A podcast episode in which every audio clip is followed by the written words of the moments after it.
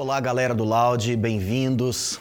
Uma alegria poder compartilhar a palavra de Deus com vocês, principalmente sob a ótica de um tema extremamente interessante. Nós temos aqui falado sobre qualidade de relacionamentos, a partir da descoberta é, desse amor divinal e quanto mais humanos, mais espirituais somos. E o livro de Cantares, ele nessa abordagem literal, ele mostra justamente isso: o amor de um homem para com uma mulher e de uma mulher para com um homem e como que a graça de Deus se revela nesse relacionamento. Quero agradecer ao pastor Diogo pelo convite, o privilégio de estar aqui. Deus continue abençoando sua vida, pastor Diogo, e você, solteiro, solteira, mas você também casado. É, num determinado momento dessa palavra eu quero me dirigir também aos casados. Pastor Diogo nos passou um tema geral, como você já sabe, o amor que você sempre desejou. E na sua primeira ministração, ele falou sobre, é, tentando responder essa pergunta: que tipo de amor você está procurando? E hoje a gente vai conversar é, também sobre uma outra pergunta. Quem disse que ele é a pessoa certa? Quem disse que eu sou a pessoa certa para alguém? É, nós não temos uma bola de cristal. Se o tivéssemos, seria mais fácil. Contudo, a Bíblia ela nos passa alguns critérios que nos ajudam nessa escolha do nosso amor, do nosso amante, porque todo amor ele precisa ser amante.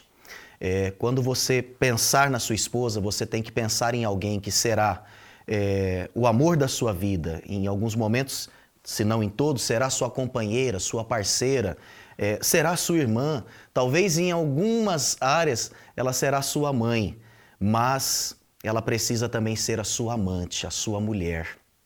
E assim também, quando você pensar no seu marido, pense a partir desses papéis. É claro que marido não deve ser pai de esposa, eu estou dizendo momentos muito pontuais de um conselho, né? vamos entender a palavra. Mas fato é que é, quando nós olhamos para o livro de Cantares, nós encontramos esses critérios que de fato nos ajudam a entender é, se uma pessoa que está se aproximando de nós, ela, ela merece um investimento maior ao ponto de se tornar um relacionamento.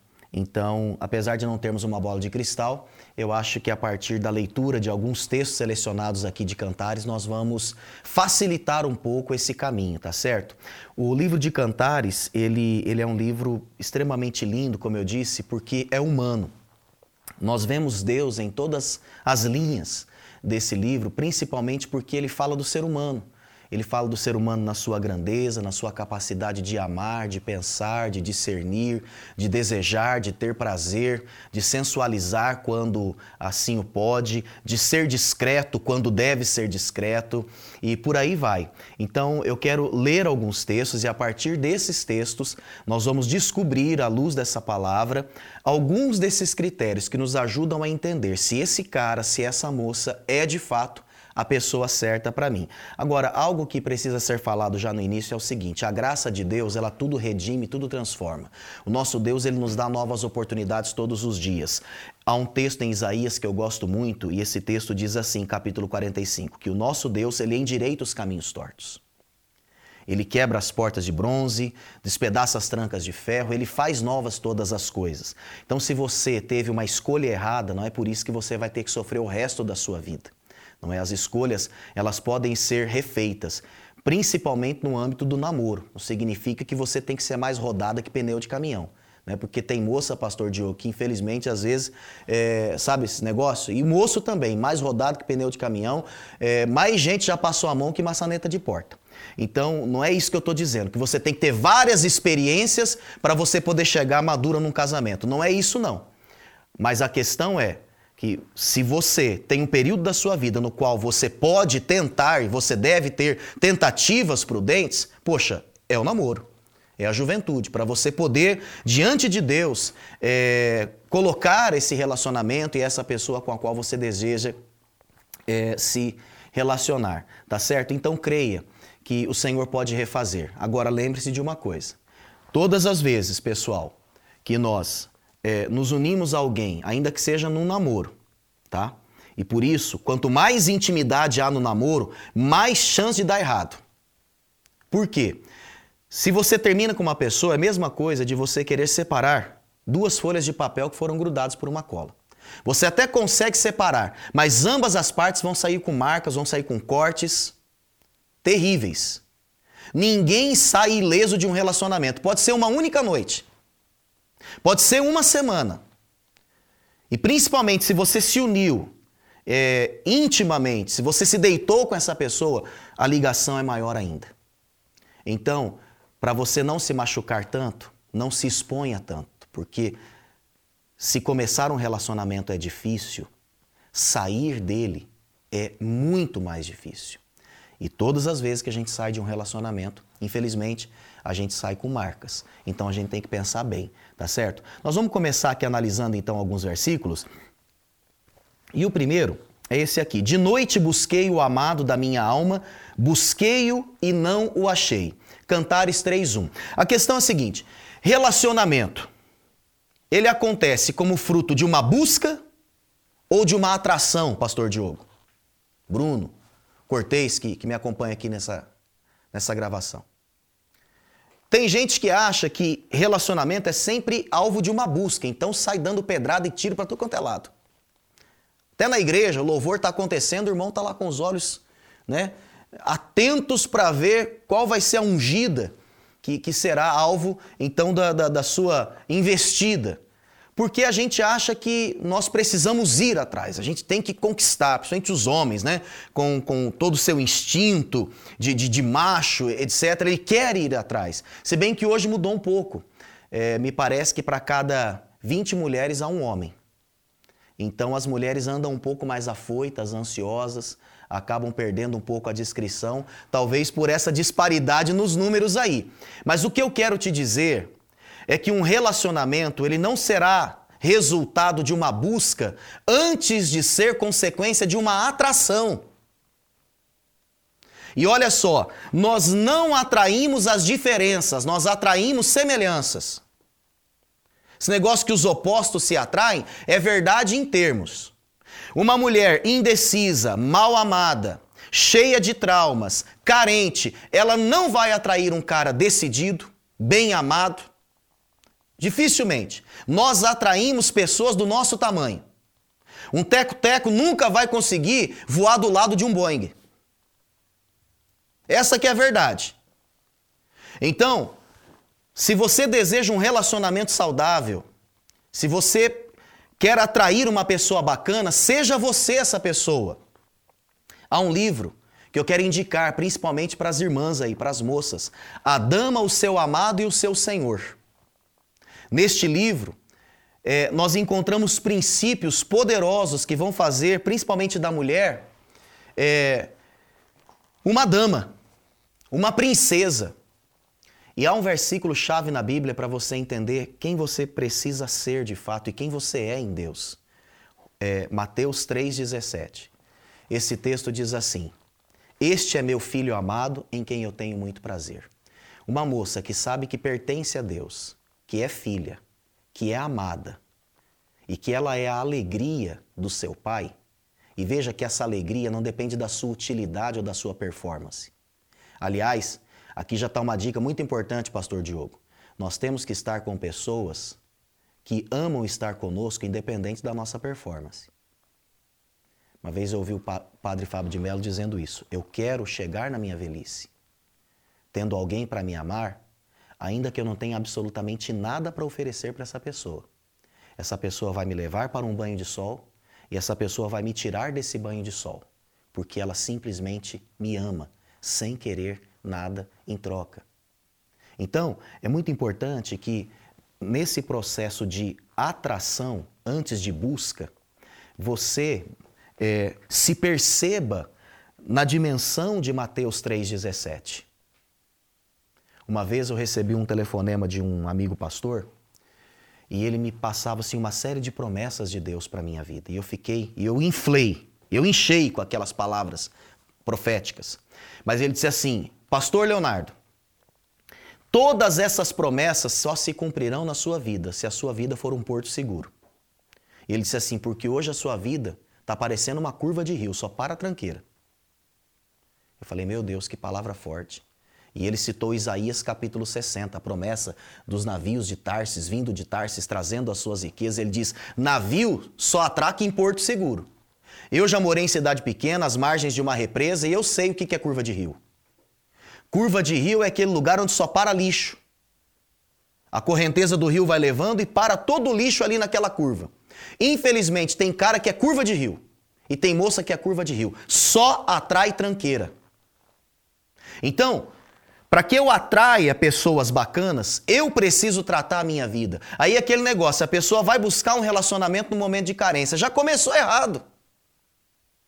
Já começa errado, porque daí já se entrega mais facilmente. E eu não estou dizendo para você jogar as favas às suas expectativas, né? Nós temos de ter expectativas em relação às pessoas, mas aquele que quer demais, muitas vezes acaba. É, eu, eu acho que você tem uma forma de querer demais, é sendo mais. Aí é justo. Então, vamos entender. É, esse primeiro versículo diz: De noite busquei o amado da minha alma. É uma linguagem poética, é claro, mas entenda que relacionamento, antes de ser fruto de uma busca, ele é resultado de uma atração. Mas nós atraímos quem somos. Quando a sulamita ela diz: Estou morena e formosa.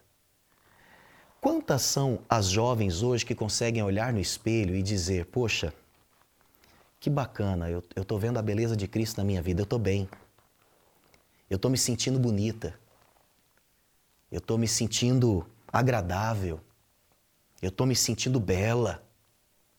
Então você vê que havia, de alguma forma aqui, uma autoconfiança é, na sulamita, nessa moça essa pessoa ela tem muito mais chances de atrair alguém bacana.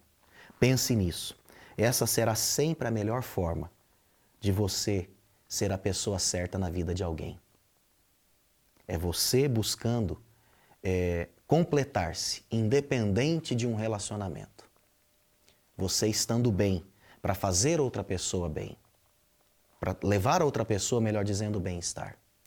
Não busque num relacionamento o suprimento dessa carência. Eu só vou estar bem se eu estiver com aquela pessoa. Eu só serei feliz se eu estiver com aquela pessoa.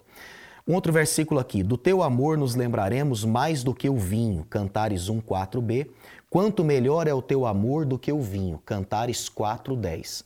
Um verdadeiro amor constrói marcas indeléveis.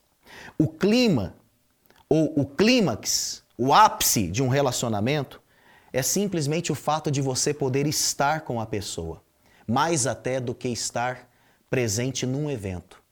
Você vê como hoje é, a presença não é tão valorizada, que os casais saem para um jantar, para um café, e eles não se desfrutam. Claro que eu estou generalizando. Muitos estão mais preocupados em registrar o momento do que viver o momento. Então você tem que se perguntar, e é claro que isso é um processo, você não vai saber numa primeira conversa, num primeiro encontro para tomar café. Mas você precisa perguntar para você mesmo: poxa, eu quero estar com esse cara? Ou será que é o conjunto da obra, porque ele é ministro de louvor, porque ele é pastor, porque ele é missionário, porque ele é intercessor, ou porque ele é empresário, porque ele tem um carro, ou porque ele, ele tem um, um, um ambiente social favorável? Na verdade, o que precisa encantar os seus olhos é a pessoa. O contexto vem na sequência. Essa presença dessa pessoa que merecerá é, um investimento no seu relacionamento, ela deve ser requerida, principalmente requerida e testada. O texto falou sobre o vinho, mas eu quero falar sobre o contrário. Porque é muito fácil você gostar de estar com alguém quando tem um vinho na mesa, Pastor Diogo. O que é vinho? É festa. Os bons eventos, os cultos, tudo isso, tudo isso é bacana, porque é, diz que na noite não tem ninguém feio. Nos momentos de prosperidade, todo mundo é bom. Mas as pessoas com as quais nós vamos estar, elas precisam ser testadas em momentos difíceis da vida delas e da nossa vida. Qual, qual foi a reação desse cara num momento quando você lhe disse não, quando você priorizou um culto e não um encontro, quando você priorizou um encontro da sua família e não uma agenda com ele? Qual foi? Qual foi a reação desse cara? Quando de alguma forma você não concordou com aquilo que ele disse. É importante pensar nisso, porque, segundo essa palavra aqui, é, nós discernimos os verdadeiros amores, não é só nos eventos, não. Então, não é só tomando vinho, mas é também diante de uma situação que representa um verdadeiro fel. Tá certo? Vamos lá. Qual lírio entre os espinhos, tal é a minha querida entre as donzelas. Qual a macieira entre as árvores do bosque, tal é o meu amado entre os jovens. Desejo muito a sua sombra e debaixo dela me assento, o seu fruto é doce ao meu paladar. Isso aqui é, Cantares 2, versos 1 e 3, isso aqui não tem a ver com bajulação, mas trata-se de enxergar detalhes que diferenciam, personalizam, unem almas. Você precisa necessariamente estar com alguém que te faz ser melhor do que você é. Alguém que abre a sua caixa e tira a luz aí de dentro. O problema é que muitas vezes nós escolhemos estar com pessoas e neuroticamente, talvez até inconscientemente nos unimos a essas pessoas que só nos põem para baixo. Pessoas que para que elas estejam bem a gente tem que estar tá mal. Para elas crescerem a gente tem que diminuir. Para o cara ser bonito você tem que ser feia. E aí nunca atinge uma expectativa. Esse tipo de relacionamento é extremamente doentio. Quando só se abre a boca para dizer você não conseguiu atingir a minha expectativa, não há nenhum tipo de feedback positivo. Eu quero indicar um outro livro aqui. Preciso saber se estou indo bem, do Richard Williams. Ele fala sobre alguns tipos de feedback. Ele diz do feedback corretivo, uma exortação em amor que precisa ser pontuada. Ele fala do feedback positivo, são as palavras de afirmação, os elogios. Ele fala do feedback negativo, que são as ofensas, os xingamentos, e o feedback insignificante. Às vezes, pastor Diogo, já no primeiro encontro, a pessoa está tão carente que já no primeiro encontro diz eu te amo. É tanto eu te amo que esse eu te amo já banalizou. São tantas falas que podem representar amor, mas de fato não são, que acaba banalizando a relação, porque se torna um feedback insignificante. Então, quando nós vemos aqui palavras tão direcionadas, tão específicas, nesse caso de Salomão para a Sulamita, nós vemos aqui um feedback muito específico, poderoso, de alguém que de fato tornava a vida da pessoa, da outra, uma, uma vida melhor. Esse é um critério para você discernir com quem você vai estar. Não é bajulação, mas trata-se de palavras de afirmação. O pastor Diogo indicou o livro do Gary Chapman, né, As Cinco Linguagens do Amor para os Solteiros, e uma delas é justamente essa, essas, essas palavras de afirmação, essas palavras é, que, que nos elogiam. Todos nós somos vasilhas rachadas, que precisam estar debaixo da torneira todo o tempo. Richard Williams diz isso. E o feedback é exatamente essa torneira aberta que enche o balde. O problema é quando você está numa relação que só suga de você, que só te sequestra, que só te rouba. Por que, que muitos relacionamentos já entraram no vermelho? Porque não tem depósito, só tem saque. A palavra de afirmação, presente da presença, o serviço, o toque, o oferecimento do tempo, tudo isso é, representam essas torneiras abertas que vão de fato nos enchendo para que possamos transbordar na vida uns dos outros. Leva-me à sala de banquete. O seu estandarte sobre mim é o amor. Cantares 2:4. A ideia aqui é que essa pessoa ela sinaliza de uma forma muito clara que você é digna do melhor dela. Do melhor da performance dela, do melhor da amizade, da confiança, do melhor vocabulário dela, do tempo dela. É, essa é uma expressão muito linda que, que fala de um banquete. E, e como é bom, através de coisas simples, né, nos sentirmos é, abençoados diariamente. Uma vez eu assisti um filme, é, como se fosse a primeira vez, onde a autora, é, onde, melhor dizendo, a atriz, a protagonista, ela sofreu um acidente, teve um problema sério na memória e se lembrava apenas dos fatos antigos e não dos fatos recentes. E então o namorado dela todos os dias tinha o desafio de reconquistá-la. E, e, nisso ele sempre oferecia o seu melhor. Ele tinha um comprometimento com o seu melhor. Nós oramos o Pai Nosso, né? E dizemos: O pão nosso de cada dia nos dai hoje. Ninguém vai na padaria e pede um pão de três dias atrás, porque a gente quer o melhor. A gente quer o pão que saiu na hora. A gente quer o pão quentinho. Você passa aquela manteiga. O problema é que muitas vezes eu quero o melhor no meu relacionamento, mas eu não ofereço o melhor. Ou quem sabe eu ofereço por um tempo e depois cai na normalidade. Depois cai. Depois é, acaba, acaba um investimento, às vezes, na própria saúde, no cuidado pessoal. Então, quando a gente lê um versículo como esse, leva-me à sala de banquete, aqui, aqui há um critério. Você vê uma predisposição nesse homem, nessa mulher, de oferecer a você o melhor? Ainda que seja no namoro, mas de dar sinais, e, e você vê isso. Não é simplesmente através das atitudes que ele ou ela tem com você, mas através das atitudes que ele ou ela tem com os pais, tem com ela mesma. Se realmente existe ali prioridades muito bacanas na vida dessa pessoa, então você pode ter a segurança de que também será assim com você. Agora, se não é assim com ele, se não é assim com seus pais, com lideranças que podem estar sobre ele, dificilmente será assim com você. Jardim fechado és tu, minha irmã, noiva minha, manancial recluso, fonte fechada. Assim eram os jardins é, na época do, dos hebreus do povo de Israel, do Antigo Testamento. Os jardins, eles eram internos, como se fossem jardins de inverno hoje. E só conhecia o jardim quem tinha intimidade com a família. Então, se eu tivesse intimidade com a família, eu estava em sua casa, eu entrava naquela casa e lá dentro, então, eu acessava a beleza do jardim. O problema hoje é que nós colocamos as nossas flores para fora. O problema hoje é que nós não valorizamos o chamado poder da discrição.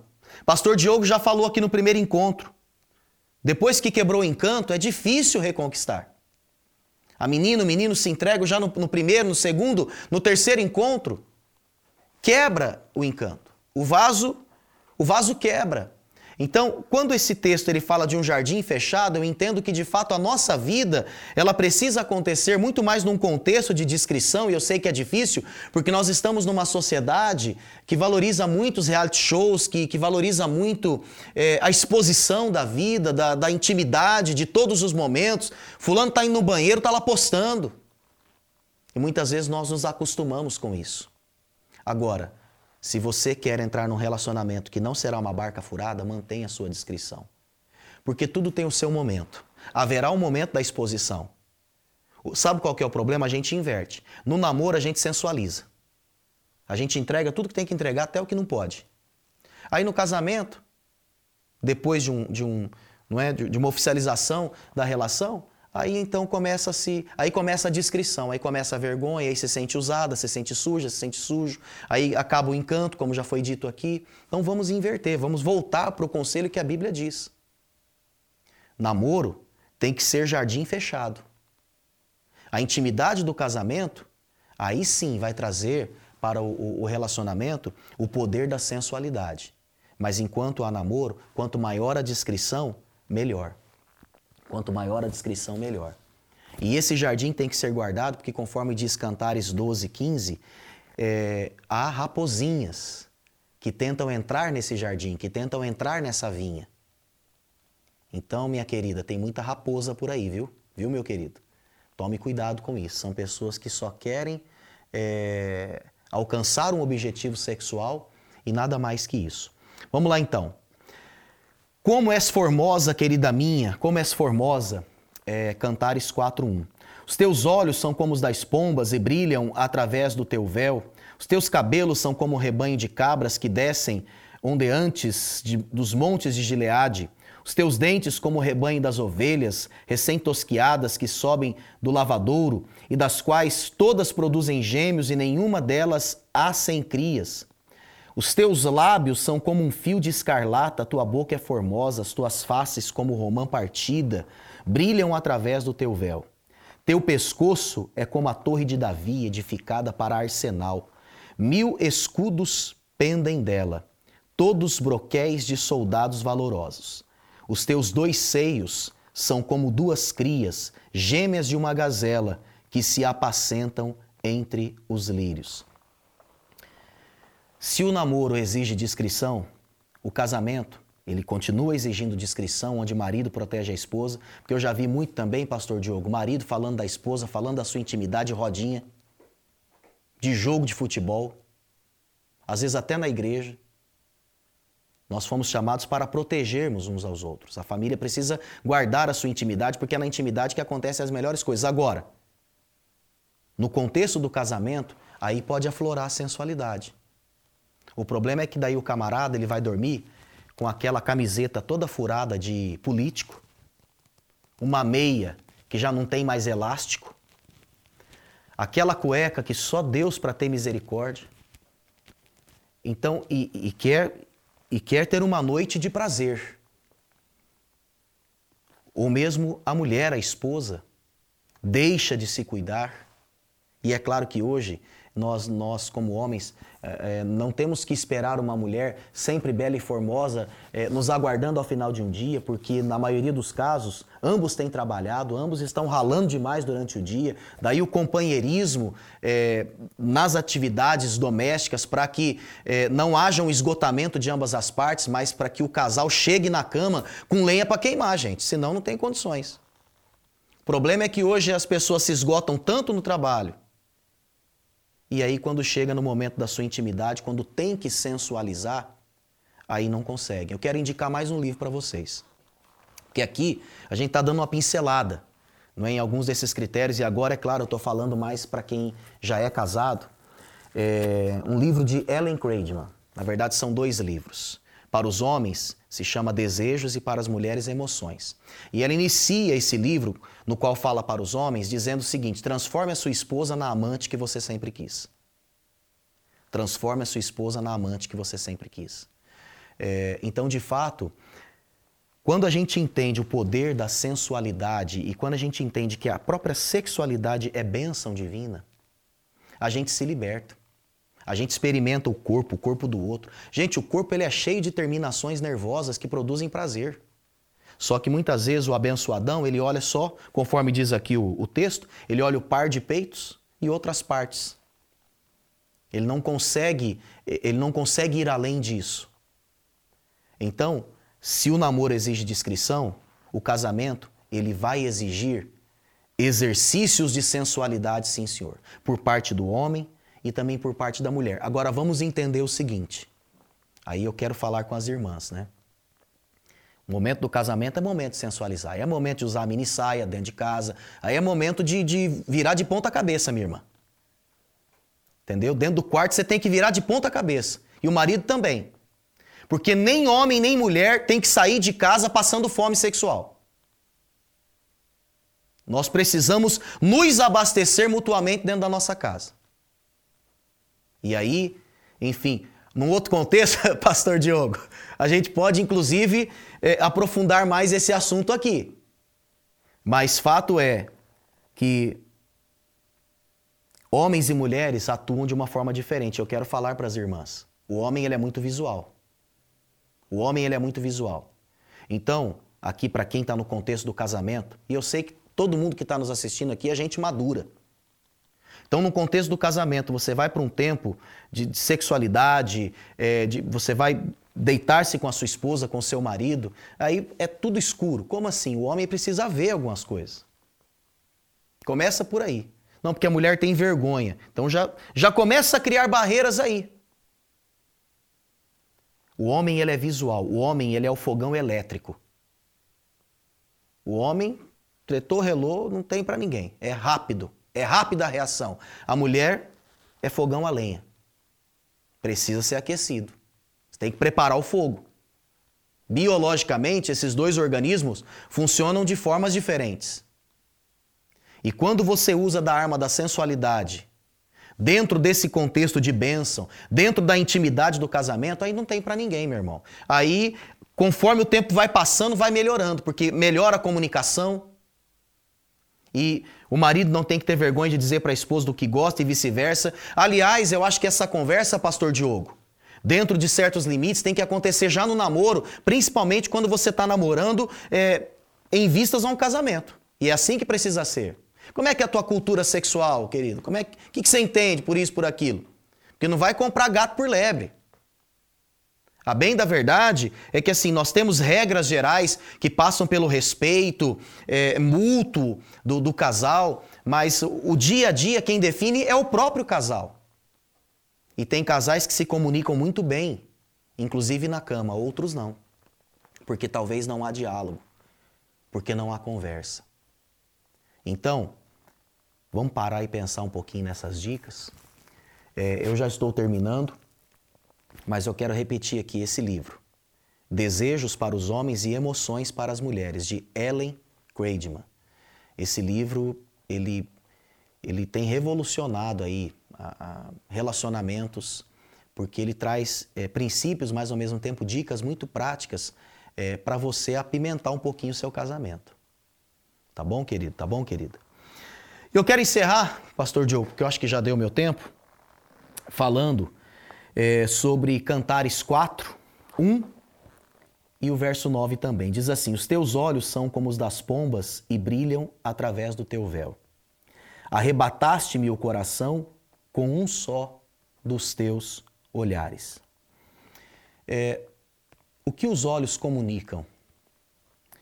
Na verdade, quando nós aprendemos a discernir os olhares, a gente consegue enxergar as intenções que estão por detrás. É, e é por isso que no namoro a gente tem que ter tempo de muita luz, de você poder olhar nos olhos. E, e tem gente que não consegue olhar nos nossos olhos. Esse tipo de pessoa já não merece nem confiança.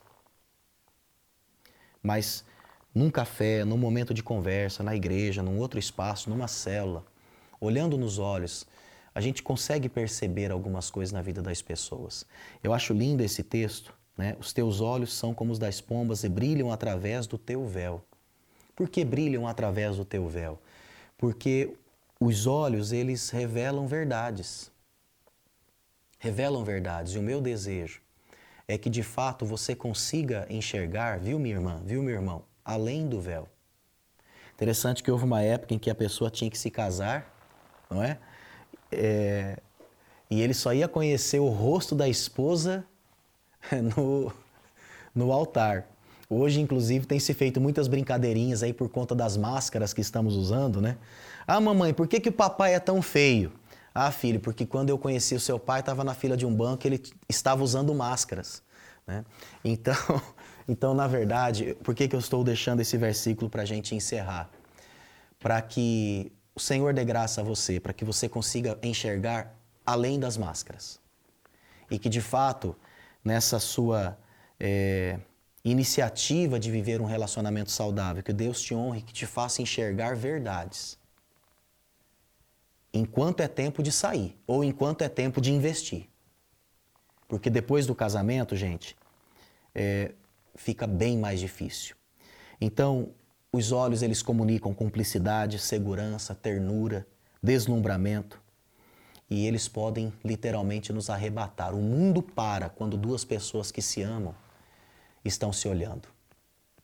Quando há amor nos olhares, não há muita necessidade de palavras. O olhar completo, o olhar supre. O olhar nos faz vencer aquela ansiedade de querer, de querer falar, de querer simplesmente falar.